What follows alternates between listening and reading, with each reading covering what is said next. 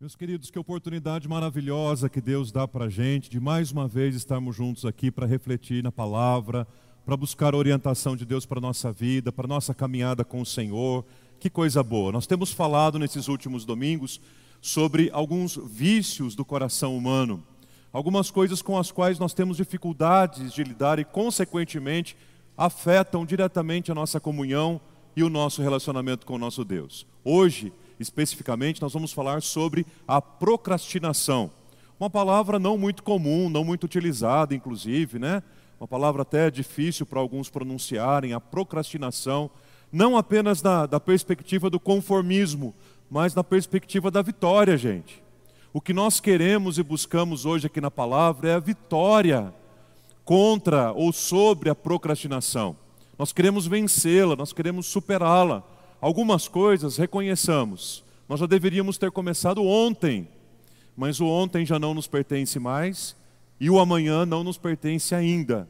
O tempo que temos é o tempo que se chama hoje. Então, nossa oração aqui juntos é para que essa palavra alcance seu coração e aquilo que precisa ser mudado, aquilo que precisa ser transformado, aquilo que você precisa assumir hoje na sua vida, o Espírito Santo lhe proporciona. Alguém já disse que a procrastinação é a deusa perversa que anula as oportunidades. E de fato é assim.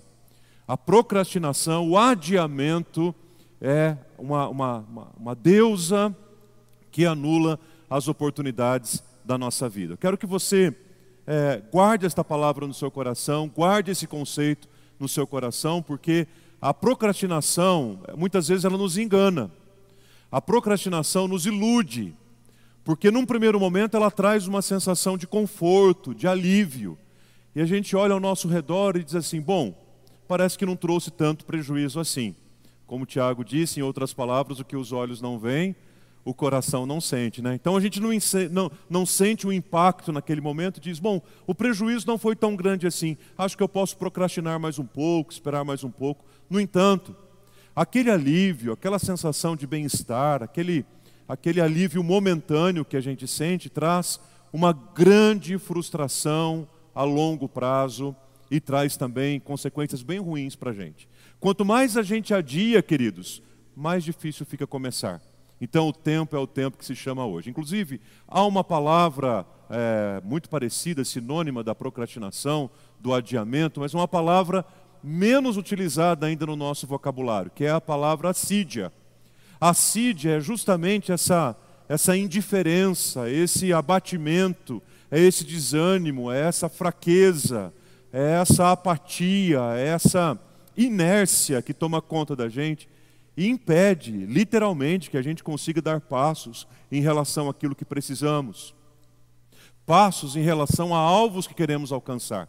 E muitas vezes isso se torna um vício no coração da gente, um ídolo na vida da gente. A gente vai deixando para depois, vai deixando para depois, vai deixando para depois, e quando a gente vê o tempo já passou e a oportunidade já foi completamente anulada. Deixa eu fazer uma pergunta para você, muito importante, que vai ser fundamental para aquilo que a gente vai refletir hoje à luz da palavra. Quais são as áreas da sua vida, ou como a sua vida tem sido afetada por esse vício, o vício da assídia, da procrastinação, do adiamento. Ouvimos aqui há pouco um grande exemplo, talvez um exemplo que afeta todos nós, direta ou indiretamente, quando é, procrastinamos o cuidado com a nossa saúde física, quando procrastinamos o cuidado com a nossa saúde emocional, quando procrastinamos o cuidado com a nossa saúde até mesmo espiritual. Talvez ao lado daquela promessa de começar um ano novo, fazendo uma dieta nova e colocando a caminhada na nossa rotina, talvez a promessa que vem ao lado é: esse ano eu vou ler a Bíblia inteira. E aí os meses vão passando, o tempo vai passando, a gente vai deixando para depois, deixa para lá um pouco mais, e de repente mais um ano passa e a gente não tomou nenhum cuidado para a nossa vida espiritual. Aquela consulta que a gente sabe que precisa marcar e vai adiando, e depois, quando chega o resultado de um exame, levamos aquele susto mas na verdade nós convivemos com aquela dor há muito tempo, convivemos com aquela preocupação há muito tempo, e aí o tempo já passou e a gente não fez do hoje uma oportunidade para grandes mudanças. Decisões sobre o nosso casamento, conversas que precisamos ter, assuntos que precisamos tratar, atenção que dedicamos ao nosso cônjuge e aos nossos filhos e tantas outras coisas, decisões na nossa vida profissional ou acadêmica, que simplesmente temos adiado e permitido que a assídia tome conta do coração da gente. Muitas vezes, procrastinação em relação ao nosso servir. Ah, não, esse ano eu vou servir, vou ajudar na igreja, quero fazer, quero acontecer, mas o tempo vai passando, ah, eu preciso me preparar melhor, ah, eu acho que ainda não é a oportunidade.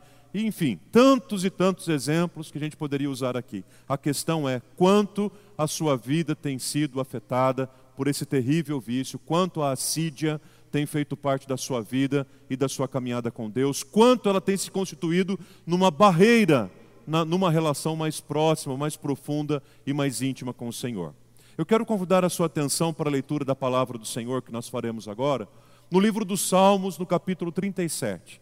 E meditar em salmos é sempre muito gostoso, é sempre muito oportuno, sempre muito enriquecedor, inspira o coração da gente. Meditar em salmos é um refrigério, é um bálsamo para a nossa alma.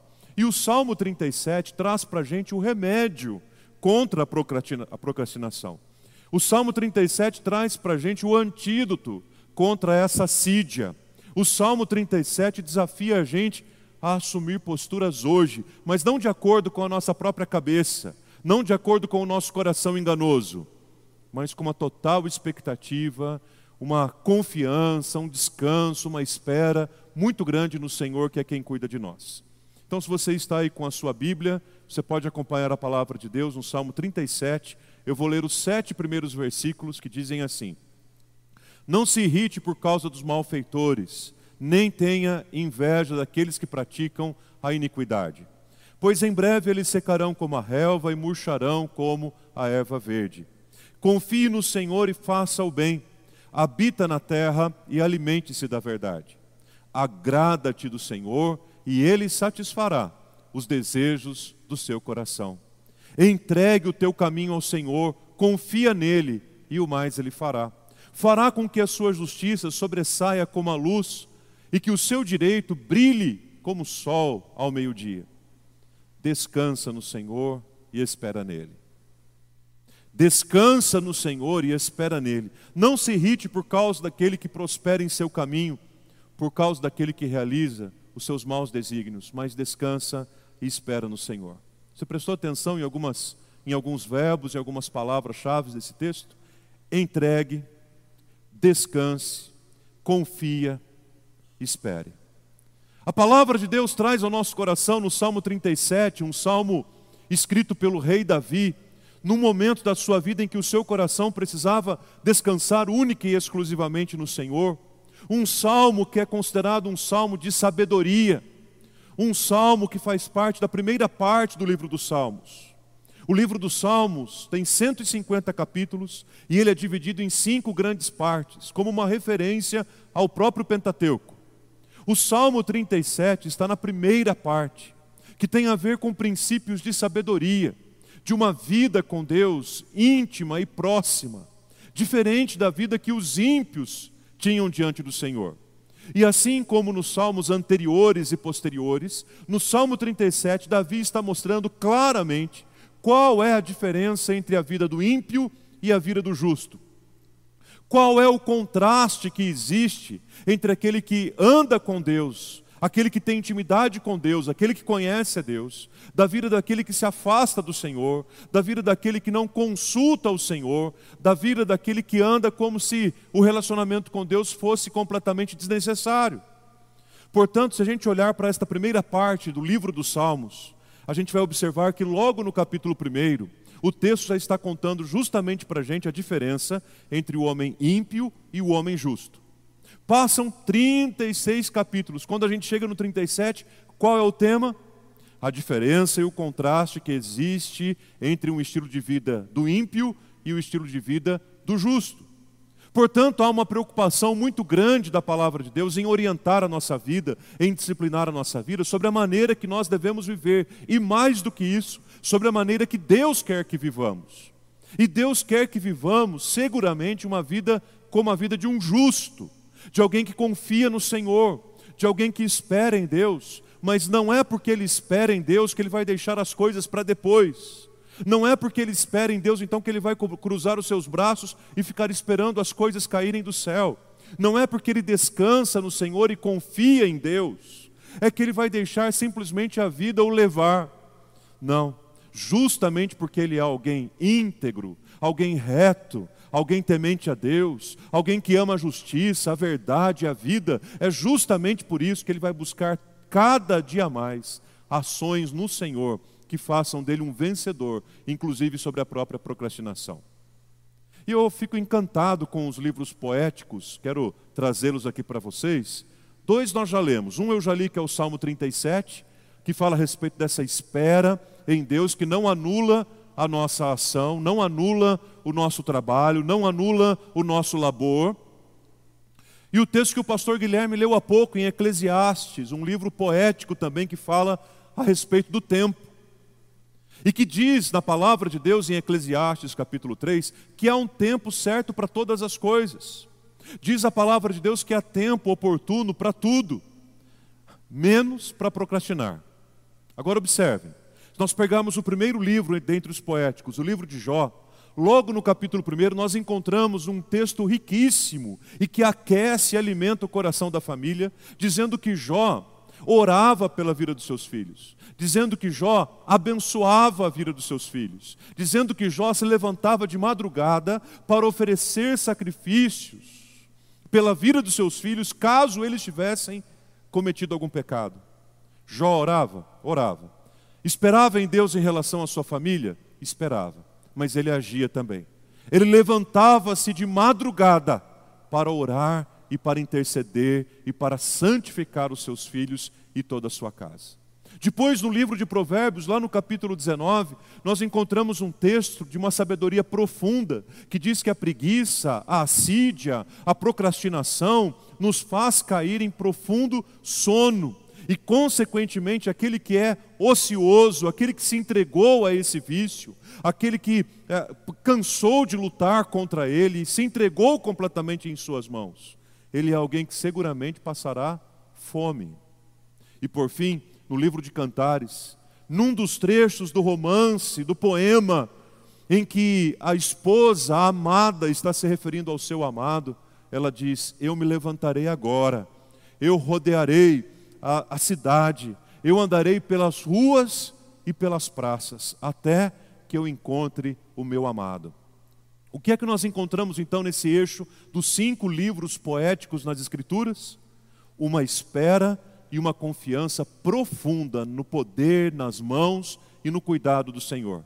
Mas nós encontramos também gente justa, gente fiel, gente temente a Deus, gente piedosa, que entendeu que o tempo é hoje, que o tempo é agora de levantar-se, que o tempo é agora de assumir posturas que são necessárias e abençoarão não apenas a nossa vida, como abençoarão a vida das pessoas que estão à nossa volta também. Meus irmãos, a nossa oração hoje, por vocês, por todos nós, é que vençamos a procrastinação. Ela nos faz mal, ela nos afeta profundamente. Há coisas que nós precisamos começar urgentemente eu preciso parar de adiar.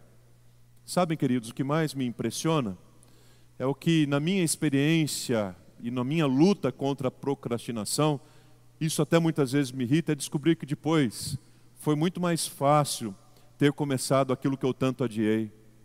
Ou então que eu levei um tempo muito pequeno para fazer aquilo que por anos eu adiei. Que vou deixando para depois, que vou deixando para depois, que vou deixando para depois. E depois eu descubro que se eu tivesse dedicado um pouquinho de tempo, se eu tivesse dedicado um pouquinho de energia, e até mesmo se eu tivesse dedicado um pouquinho da minha, da minha fé, eu teria superado a procrastinação, abençoado a minha vida e, consequentemente, abençoado a vida de tantas pessoas que estão à minha volta. Deixa eu aplicar essa mensagem ao seu coração, deixa eu aplicar o Salmo 37 ao seu coração, dando algumas sugestões para você, algumas dicas para você, apontando alguns caminhos para você, para que você vença a procrastinação. Eles têm sido importantes na minha vida e eu quero convidar para que eles sejam importantes na sua vida também. Primeiro deles, para você vencer a procrastinação, a assídia, você precisa olhar para aquilo que Deus tem feito na sua vida. Você vai vencer a procrastinação olhando para aquilo que Deus tem feito na sua vida, na sua história, no seu coração. De uns meses para cá, talvez até movidos um pouco por esse momento da pandemia e do isolamento, nas últimas semanas nós tivemos a experiência em casa de revisitarmos fotos e vídeos da nossa história de quase 20 anos como família. E meus queridos, o que mais nos quebrantou, o que mais nos impactou, foi olhar para trás e perceber tantas manifestações claras, tantos sinais evidentes do cuidado de Deus sobre nós, que encheu o coração de esperança para a gente continuar. Entre lágrimas, entre lutas, entre dificuldades, mas assim como o Senhor esteve conosco lá atrás, Ele estará agora também. Se você puder fazer esse exercício também na sua casa, abra os armários, tire as caixas de foto, procure vídeos antigos ah, e olhe para a sua história, você vai perceber quantas manifestações do poder de Deus na sua vida que até mesmo você já esqueceu. Se você quer vencer a procrastinação para avançar, olhe para aquilo que Deus tem feito na sua vida. Porém, existem muitas pessoas que estão paradas, muitas pessoas que estão inertes, muitas pessoas que estão adiando seus projetos, porque só ficam olhando o que Deus tem feito na vida das outras pessoas. Já falamos até um pouquinho sobre isso aqui no vício da cobiça. Mas enquanto nós estamos olhando e com o nosso coração até se entregando um pouquinho à cobiça, se entregando um pouquinho à inveja, a gente começa a olhar ao redor e ver a prosperidade das pessoas e ver como as pessoas estão indo bem para lá e para cá, e a gente aí que vai se anulando cada vez mais. Ah, agora que eu não faço mesmo. Agora que eu não tomo essa decisão mesmo. Agora que eu não leio a Bíblia mesmo. Agora então que eu não oro mesmo. Agora então que eu não tomo essa decisão que vai abençoar minha casa. Meus irmãos e minhas irmãs, olhem para aquilo que Deus tem feito na sua vida e para de olhar rede social. E para, ou então pare de permitir que as redes sociais sejam fontes para você pecar. Para de olhar para a vida das pessoas com esse sentimento do salmista. A palavra de Deus diz claramente nos versículos 1 e 2: Não se irrite por causa dos malfeitores, e nem tenha inveja daqueles que praticam a iniquidade. O tempo deles vai chegar, a hora deles vai chegar. Deus, que é justo, está com os seus olhos em todo lugar, sobre todas as pessoas. E aí essa tensão entre o justo e o ímpio fica ainda mais clara, né? Porque você diz assim: Poxa vida, eu faço tudo certo na minha vida e as coisas não vão bem. O meu vizinho faz tudo errado ele só faz atrapalhada e parece que as coisas da vida dele dão dá tudo certo. Puxa vida, eu me empenho para ser gentil com as pessoas, para ser alguém íntegro na sociedade, eu devolvo o troco, faço as coisas mais básicas das, básicas, das mais intensas no que diz respeito à integridade, e aquele meu primo, aquele meu cunhado que só faz atrapalhada na vida, parece que ele só prospera, já está com uma casa nova, já está com um carro novo, já está com um emprego novo, já está fazendo outra viagem. O que, que a palavra de Deus diz para a gente? Pare de olhar aquilo que Deus tem feito na vida dos outros e não tenha inveja daqueles que praticam a iniquidade. Se você quer vencer, se você quer avançar, se você quer superar a procrastinação, então olhe hoje para aquilo que Deus tem feito na sua vida. Segunda dica importante para você vencer a procrastinação. Você vencerá a procrastinação confiando no Senhor todas as suas ações e todas as suas posturas. Tudo, a vida toda. Deixe de confiar em si mesmo, deixe de confiar nas suas forças, deixe de confiar no seu próprio, no seu próprio caráter e na sua própria integridade, para confiar no caráter de Deus, para confiar nas promessas de Deus. Confie no Senhor tudo aquilo que você vai fazer, confie no Senhor todas as suas posturas. E não se, não se preocupe com a vingança própria. E não se preocupe em justiça com as próprias mãos. E não se preocupe em vingar-se a si mesmo. Mas faça o bem. Queridos, quem confia no Senhor a sua, as suas posturas, e as suas ações, faz o bem tranquilamente. Não faz o bem para ser visto, não faz o bem para ser reconhecido, não faz o bem para que as pessoas aplaudam ou elogiam, não faz o bem para esperar receber em troca. Elas simplesmente têm liberdade e autoridade para fazer o bem, porque elas sabem que a vida delas está totalmente depositada nas mãos do Senhor, todas as suas posturas e todas as suas ações. Será que não chegou o momento de você abrir mão de si mesmo para confiar inteiramente em Deus, o seu futuro e as suas decisões? Terceira postura importante para você vencer a procrastinação. Você vai vencer definitivamente a procrastinação, buscando a vontade de Deus como prioridade na sua vida. Não adianta colocar aí na sua lista de coisas muitas coisas à frente do Senhor. Coloque Deus como prioridade, porque Jesus nos ensinou no Sermão do Monte, no Evangelho de Mateus, capítulo 6, versículos 33 e 34, que a gente deve buscar em primeiro lugar o reino de Deus, que a gente deve buscar em primeiro lugar a justiça de Deus, crendo que todas as demais coisas o Senhor mesmo nos acrescentará. É interessante como que até para outras iniciativas que nós colocamos à frente de Deus, nós temos energia, nós temos disposição, nós temos ânimo, a gente quer começar o mais rápido possível, mas quando diz respeito às coisas de Deus, parece que é mais fácil procrastinar, parece que é mais fácil adiar, parece que é mais fácil deixar para depois. Meus irmãos, isso depende de uma postura nossa hoje, agora, de buscar ao Senhor como prioridade, de ter a vontade de Deus como prioridade da nossa vida. Diz no versículo 4: agrade-se do Senhor e eu não coloquei nem a segunda parte do versículo aqui para a gente não ser tentado a olhar só para ela. Porque a gente gosta da segunda parte desse versículo. Ela diz assim: agrade-se do Senhor, porque Ele satisfará os desejos do seu coração. Todo mundo quer ter o desejo do seu coração satisfeito. Todo mundo quer ter o desejo do seu coração plenamente realizado. Se você perguntar, todas as pessoas querem que alguma coisa que está no seu coração aconteça como se Deus fosse um mordomo ou, quem sabe, o gênio da lâmpada. Mas muitas pessoas não estão dispostas a viverem de um modo que o nome do Senhor seja agradado na sua vida e que a glória do Senhor seja vista na sua caminhada. Primeiro, agrade-se do Senhor. Depois, Ele satisfará os desejos do seu coração. Quarta dica importante para você: faça um planejamento da sua vida, mas que este planejamento tenha a direção de Deus. Não deixe a vida te levar não deixe aí o, o, o vento soprar você para lá e para cá. Nós não somos mais como meninos agitados de um lado para o outro. Nós somos pessoas a quem Deus ama, nós somos o alvo do cuidado, do amor, da graça de Deus. Faça um planejamento para a sua vida. Nós estamos ainda relativamente na primeira parte do ano de 2021. E talvez você, nesses primeiros dias do ano, ainda tenha deixado a vida simplesmente ser conduzida pela agenda dos outros, pela decisão dos outros, pela postura dos outros. Hoje é o dia de assumir a nossa agenda de volta. Hoje é o dia de olhar para frente e dizer assim: neste ano 2021, eu vou planejar a minha vida desta forma. Mas não é trazer a nossa agenda para nós mesmos.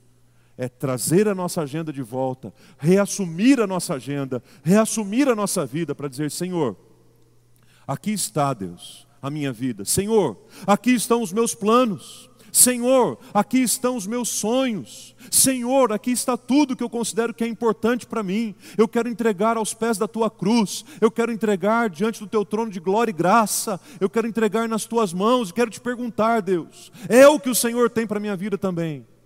Porque se não for, Pai, eu quero única e exclusivamente planejar a minha vida de tal forma que a minha vida tenha a sua direção. Deixa eu dizer uma coisa para você que eu tenho visto na caminhada pastoral muitas pessoas não que buscam a direção de Deus para suas vidas, porque na verdade elas sabem que a direção que elas estão escolhendo jamais seria aquela que Deus lhes conduziria.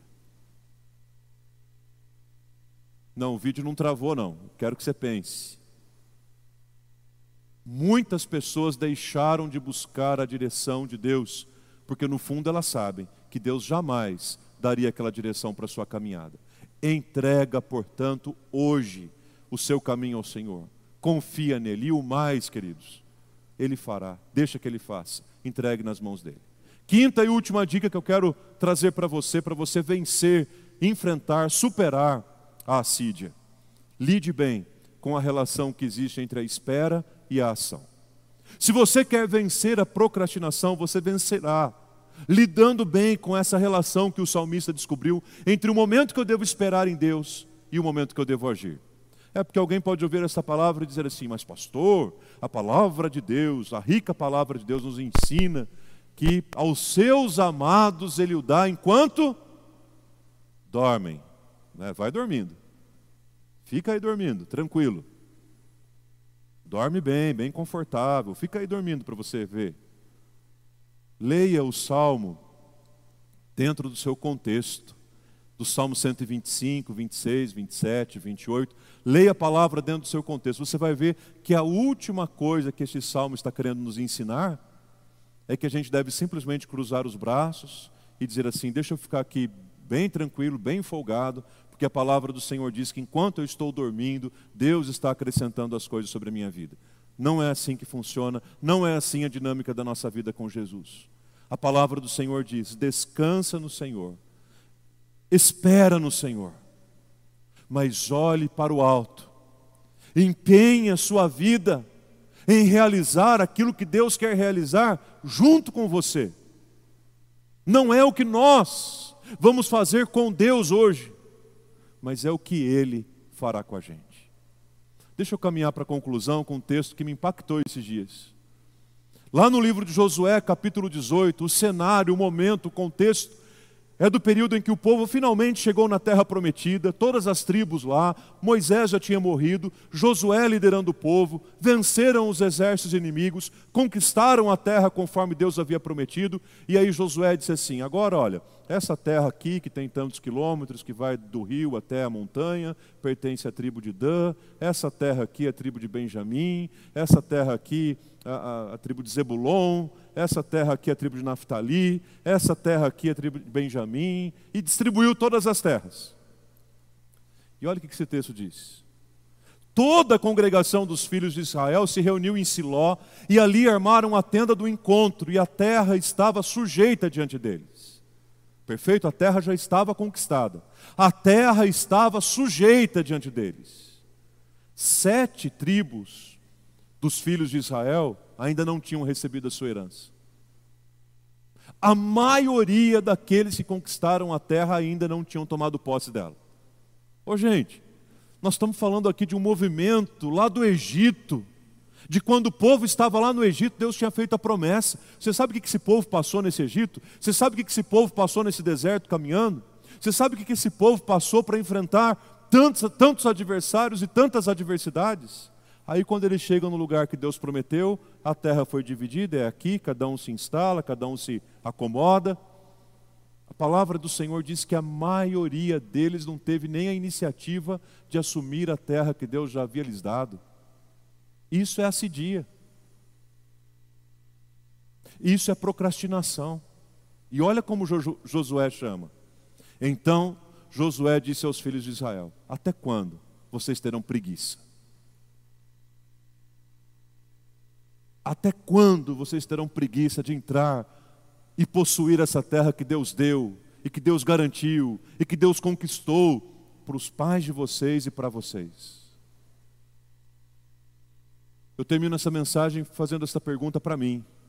Nas áreas em que a assídia me provoca, nas áreas em que a procrastinação me enfrenta, até quando?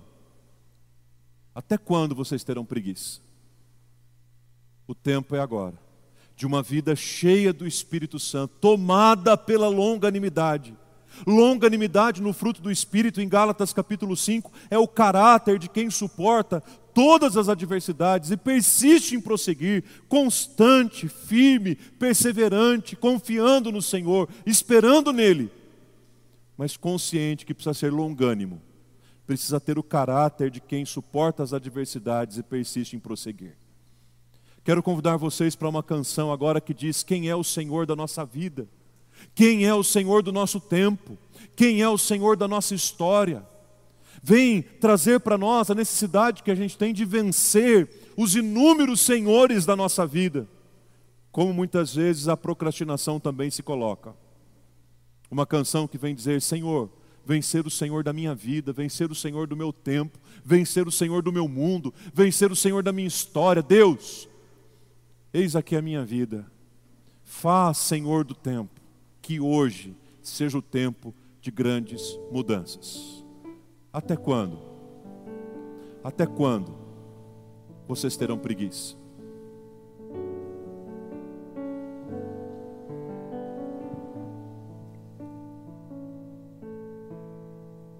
Busco para tantas coisas, são tantos planos para pouco tempo.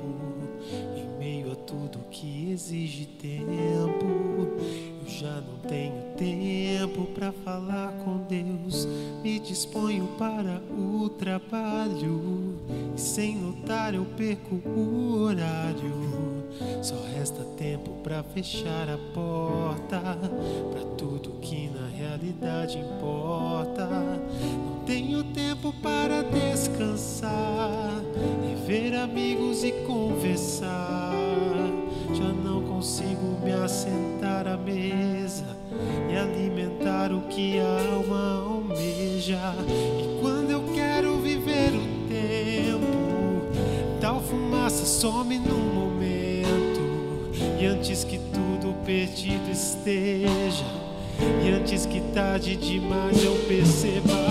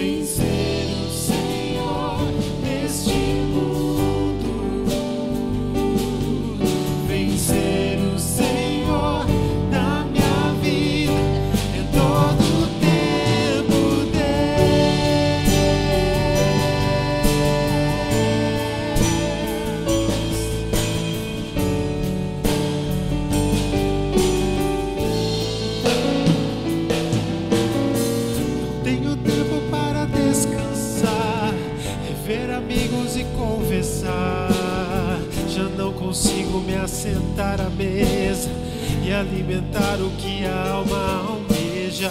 E quando eu quero viver o tempo, tal fumaça some num momento. E antes que tudo perdido esteja, antes que tarde demais eu perceba que ganhei o mundo, perdendo a alma. Tentei de tudo,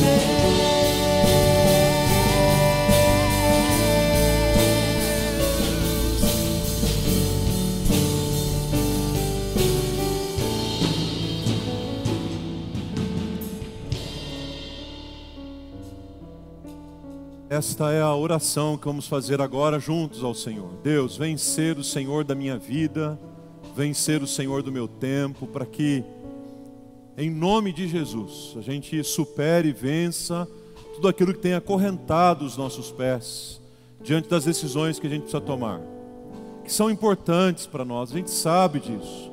São decisões que a gente já deveria ter tomado, mas às vezes nós nos deixamos levar. Deus já, já conquistou a terra, Deus já cumpriu o que prometeu, Deus já fez a obra que tinha que fazer, mas a gente ainda tem preguiça de entrar na terra que Deus já conquistou. Que Deus tenha misericórdia de nós, que Ele nos ajude. E hoje seja um divisor de águas na nossa vida e na nossa história, de um recomeço, de um novo tempo, para ações, mas ações como a do justo, confiantes, de gente que descansa, de gente que espera, gente que sabe que o Senhor tem cuidado. Então, onde você está agora? Em casa, com a família, em qualquer lugar, assistindo ao vivo ou em outro momento, feche os seus olhos. Quem sabe aí em família, dando a mão àquele que está ao seu lado. Quem sabe até mesmo dobrando os seus joelhos, numa oração sincera de confissão e de arrependimento, dizendo: Deus, me perdoe, me perdoe, Deus. Mas se levante desta oração plenamente pronto, não deixe para depois. O tempo é agora.